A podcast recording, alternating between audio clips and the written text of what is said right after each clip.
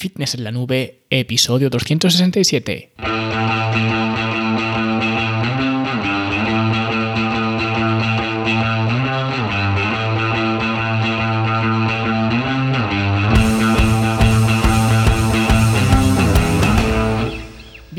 Todos un viernes más aquí a vuestro podcast a Fitness en la Nube, donde hablamos de fitness, de nutrición, de entrenamiento y donde cada viernes, cada semana os traigo las técnicas, consejos, estrategias, trucos y como queráis llamar para que construyáis un mejor físico y tengáis un estilo de vida más activo y más saludable.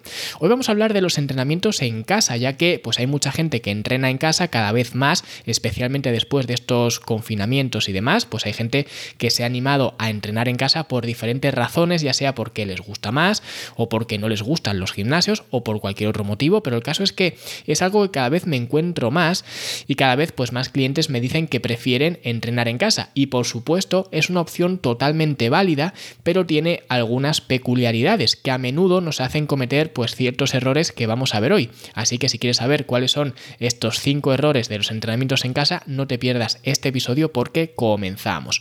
Y antes, como siempre, pues una mención rápida a la Academia de Fitness en la Nube, la academia para verte mejor, sentirte mejor y rendir mejor, donde encontraréis todas las herramientas necesarias para mejorar vuestro estilo de vida, ya sean vuestros entrenamientos, vuestra alimentación y vuestro día a día en general. Y esta semana os he subido además una clase hablando del calentamiento que en realidad el calentamiento es una parte del entrenamiento que casi no se le presta atención, bien por dos cosas, o porque la gente directamente no hace calentamiento, simplemente pues empieza a entrenar y ya está, o bien porque lo que hace la gente que hace calentamiento es subirse a la bici estática durante 10 minutos para calentar. Y aunque parezca que no, ambas opciones son bastante malas. Evidentemente es peor no hacer nada, pero incluso hacer simplemente 10 minutos de bicicleta estática o de cinta de correr o elíptica lo que sea, pues es bastante malo, o al menos bastante ineficiente. No quiero decir malo porque tampoco es que te vaya a pasar nada, pero es bastante ineficiente y en esta clase os explico el por qué. Y no solamente os explico el por qué no solamente calentar, entre comillas, como hace toda esta gente de forma tradicional haciendo cardio, sino que os doy la alternativa a cómo se debería calentar para una sesión de pesas. ¿Vale? Os explico un poco mi filosofía del, calentamiento, así que ya podéis ver la clase, ya está disponible y recordad que el próximo miércoles, día 1 de diciembre, la academia sube precios y pasará de costar 10 euros al mes a costar 30. Así que si queréis apuntaros ahora a este precio y mantenerlo para siempre, porque los alumnos que siempre estén pagando 10 euros o se apunten pagando 10 euros, siempre mantendrán el mismo precio, pues podéis ir a fitnesslanube.com barra academia, porque hoy ya es el último último aviso, ¿vale? En el podcast de la semana que viene, pues ya costará 30 euros, así que aunque yo no hago ni Black Fridays ni historias de estas, creo que este es el mejor Black Friday que vais a tener porque en unos días el precio para los nuevos alumnos que se apunten a partir de esa fecha pues va a subir. Así que aprovechad ahora para eh, tener todo este plan de trabajo de la academia y algunas actualizaciones que ya están a punto a punto de salir. Y nada, vamos ya al tema de hoy, a los errores de entrenar en casa. Y voy a empezar por el más obvio de todos y que yo además tengo que confesar que a veces también me ocurre y antes cuando iba al gimnasio no me ocurría, o al menos no me ocurría tanto, y es tener un horario para entrenar demasiado flexible. Es decir, que una de las ventajas más claras de entrenar en casa es que puedes entrenar cuando quieras porque el gimnasio siempre está abierto, porque al fin y al cabo es tu casa y puedes entrenar cuando quieras. Y como digo, esta es una de las ventajas más obvias de entrenar en casa y es una de las razones por las que la gente decide entrenar en casa, por tener esta flexibilidad. Pero tener tantas posibilidades para entrenar en ocasiones hace que lo vayas dejando para más tarde. Y si estás liado con algo o si simplemente pues ahora te da pereza o lo que sea, pues dices, bueno, pues ya entrenaré más tarde. ¿Vale? Porque al final, ¿qué más da? Si tengo el gimnasio siempre disponible y eh, pues al lado, la habitación de al lado, o la planta de abajo, la planta de arriba, donde sea. Y al final no entrenas, ¿vale? Cosa que cuando yo iba al gimnasio, por ejemplo, no me pasaba. Porque sabes que el gimnasio pues tiene un horario y no puedes ir cuando, cuando, te dé la gana. Tienes que ir cuando te dé la gana, pero dentro del horario que el gimnasio tenga. Y además, yo solía ir a primerísima hora de la mañana, nada más el gimnasio abría, Eh, y lo hacía para básicamente pues que no hubiera mucha gente y que pudiera así entrenar más a gusto. Y si me retrasaba un poco por cualquier cosa, pues sabía que me iba a encontrar ahí todo el mogollón, así que procuraba no retrasarme nunca. Pero en casa, entrene a la hora que entrene, estoy yo solo, no me molesta nadie, cosa que es algo bastante buena, pero por esa razón, tanta flexibilidad algunas veces hace que te saltes entrenamientos y saber que siempre tienes el gimnasio disponible paradójicamente a veces hace que entrenes menos. Así que yo os recomiendo que tengáis un horario, como siempre, como en todo, cuanto más estructurados tengáis vuestros días en términos de hora de levantaros, hora de acostaros, horarios de comidas, horarios de entrenamiento. Y en definitiva, cuanta más estructura tengáis, mucho mejor, ¿vale? Siempre digo lo mismo, pero es que al final el problema que tiene la gente generalmente siempre suele ser, no suele ser ni de dieta ni de entrenamiento, no, no, suele ser problema de estructura, ¿vale? Así que tener una estructura es lo mejor que podéis tener incluso más importante cuando entrenamos en casa. Y hablando de estructura, el siguiente error que comete la gente, y de esto hablo mucho en mi libro En forma en casa, que podéis encontrar en, en Amazon, pues es precisamente de la falta de estructura a la hora de entrenar en casa. Porque tú si entrenas en un gimnasio tienes una estructura, y me refiero no, como he dicho antes, a los horarios y demás, sino más bien a la sesión de trabajo, a la sesión de entrenamiento. Tú cuando vas al gimnasio, un gimnasio comercial, tienes tu estructura, tienes tu rutina y esa rutina será mejor o peor, pero al menos sabes lo que te toca hacer. Pues hoy te toca hacer pecho, hoy piernas, hoy hombros, hoy lo que sea, ¿vale? Pero en casa, curiosamente, no. En casa lo que suele hacer la gente, especialmente los que están más perdidos, y esto no lo digo con desprecio, lo digo porque es así, la gente que está más perdida, lo que hace es ponerse un vídeo en YouTube de una youtuber o de un youtuber con ejercicios para entrenar en casa y antes de que se quieran dar cuenta, pues están saltando como un indio por su casa de un lado para otro, que si levantando las rodillas, que se tiran al suelo a hacer burpees, que si esto, que si lo otro. Y yo siempre digo lo mismo, y el que escuche estos podcasts de forma frecuente, pues ya lo sabe. Eso no es un entrenamiento, es pues ejercicio físico y ya está. Es una forma de cansarte, de que te sientas agotado y que luego pues te sientas bien con tu conciencia de haber hecho algo. Es básicamente entretenimiento, no es entrenamiento. Porque una característica del entrenamiento es la estructura. Y si no hay estructura, la única estructura que hay es coger un amasijo de ejercicios y ponerlos juntos uno detrás de otro para que acabes como si te hubiera pasado un camión por encima, pues eso no es un entrenamiento. ¿O acaso creéis que cualquier atleta de élite hace algo parecido? porque me parece muy bien que ninguno de nosotros seamos atletas de élite, pero creo que sí hay cosas que podemos aprender de estos atletas sin necesidad de ser atletas de élite. Y una de esas cosas es la rutina, la repetición. No están haciendo cosas nuevas continuamente. Cuando Rafa Nadal va a entrenar y le dice a su entrenador que tiene que hacer, yo que sé, 50 saques, seguro que Nadal no le dice, puff, saques, no me apetece, ya hicimos saques la semana pasada, ¿por qué no hacemos unos burpees y unos jumping jacks? Que se lo he visto a una youtuber y mola mucho. No hace eso, hace los 50 saques y como te descuides por la tarde te hace otros 50. Y lo hace porque es un entrenamiento. Y la naturaleza del entrenamiento es la repetición, repetir algo una y otra vez. Así que si quieres entrenar en casa, Debes repetir y repetir una y otra vez. Debes tener un programa de entrenamiento. Y si no lo tienes, pues yo qué sé, búscate la vida. Yo ya más fácil no te lo puedo dar. Lo tienes en la academia o incluso también lo tienes en el libro en forma en casa, que también doy dos programas de entrenamiento y uno de ellos sin necesidad de ningún material. Porque este es el siguiente error que, que comete la gente, no invertir en material. Que estoy ya harto de decirlo y lo digo en el libro, lo he dicho en varios podcasts ya, lo digo en el curso de la academia, pero es que entrenar en casa no significa entrenar gratis, no significa no invertir dinero. Si entrenas en casa necesitas invertir dinero e incluso si me apuras, necesitas invertir más dinero incluso que si entrenas en un gimnasio, o al menos al principio.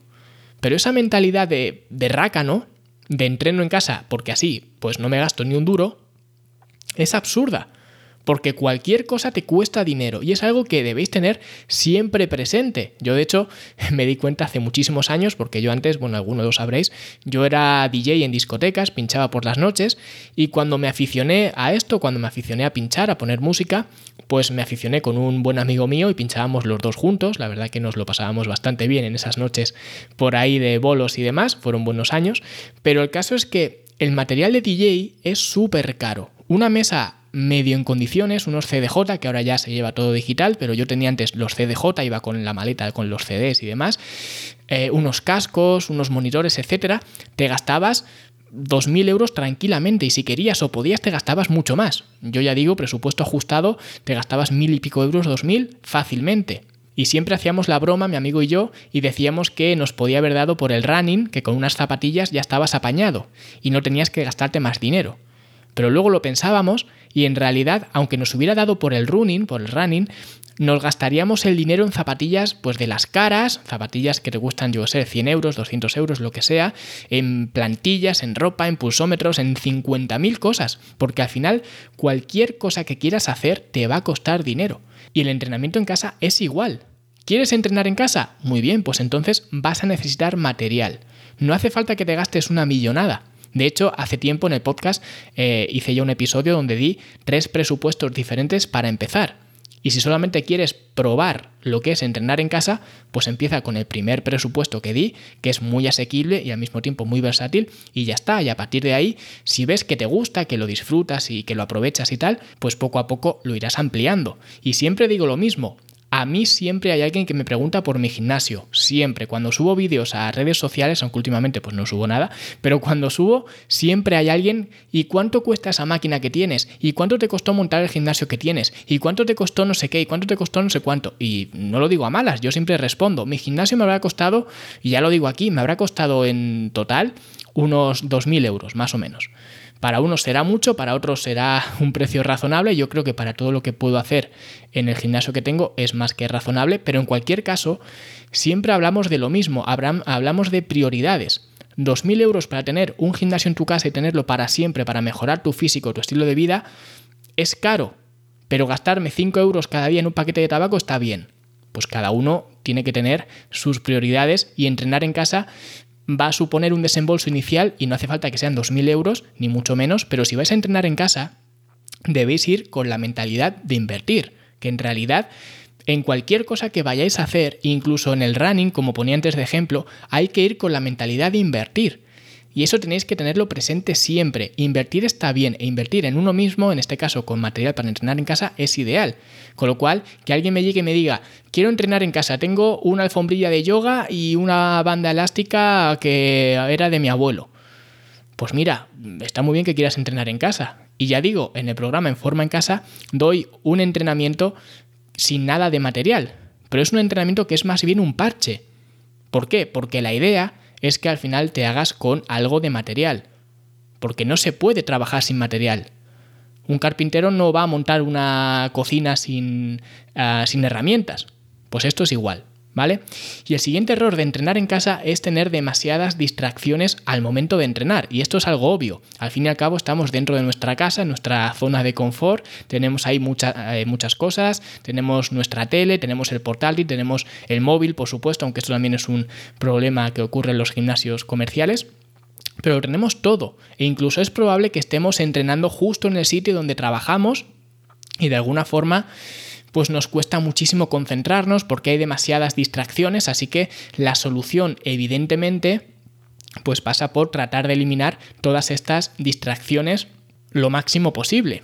Yo siempre recomiendo que en el caso de que sea posible, pues entrenar en un espacio dedicado al entrenamiento, es decir, no entrenar en la oficina o en la cocina o en el dormitorio, sino que si tenéis un espacio menos habitado o al menos con menos distracciones, como una habitación de invitados, un garaje, un trastero incluso, cualquier sitio que no sea donde estáis constantemente pues mejor, ¿vale? Sé que esto no es viable en muchos casos, pero sería lo más recomendable. Y si no se puede, pues simplemente eliminar todas esas distracciones. Si estoy entrenando en la oficina, pues tener el ordenador apagado. Si entreno en el salón, pues tener la tele apagada, el móvil en no molestar, por supuesto. Y en definitiva, pues tratar de eliminar todas aquellas distracciones que te hacen desconcentrarte, que como digo, si entrenas en casa, pues van a ser muchas, ¿vale?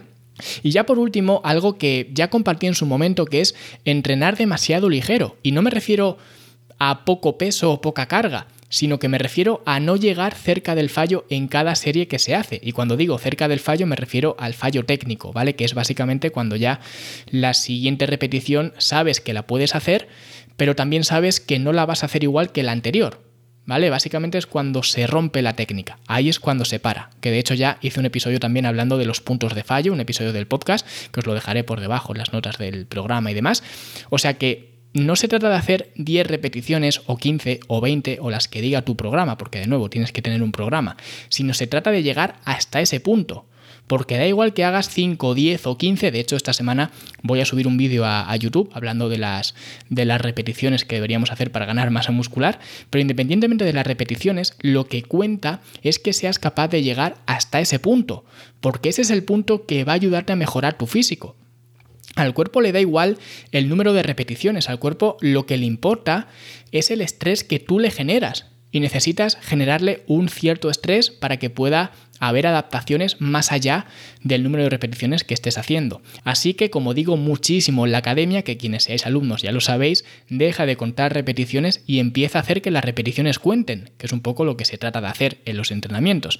Y básicamente estos serían cinco de los errores más comunes que comete la gente al entrenar en casa y espero que lo tengáis en cuenta, especialmente ahora que hay mucha gente que coge vacaciones para Navidad, que tiene que entrenar pues en casa, en un hotel o en casa de sus padres o donde y sigáis entrenando, sigáis entrenando en este caso en casa y apliquéis estos consejos para no caer en estos errores. Así que, eh, pues nada más por ahora, nos quiero entretener mucho más, que seguro que tenéis muchas compras absurdas que hacer en el Black Friday este. Y recordad que el 1 de diciembre sube el precio de la academia, así que aunque no es un descuento de Black Friday, lo podéis ver así porque solo faltan unos días para que deje de costar 10 euros al mes. Así que si queréis aprovecharla a este precio, ya lo sabéis, por lo menos que compréis algo que sea de utilidad en estos días de Black Friday, Cyber Monday y demás historias, porque no se me ocurre algo mejor para poner el dinero que mejorar vuestra salud. Pero bueno, como he dicho antes, con el tema del coste del gimnasio, allá cada uno con sus, con sus prioridades. Y en cualquier caso, yo me despido aquí, como siempre, muchas gracias por vuestros me gusta y comentarios en iBox, por vuestras valoraciones de 5 estrellas en Apple Podcast,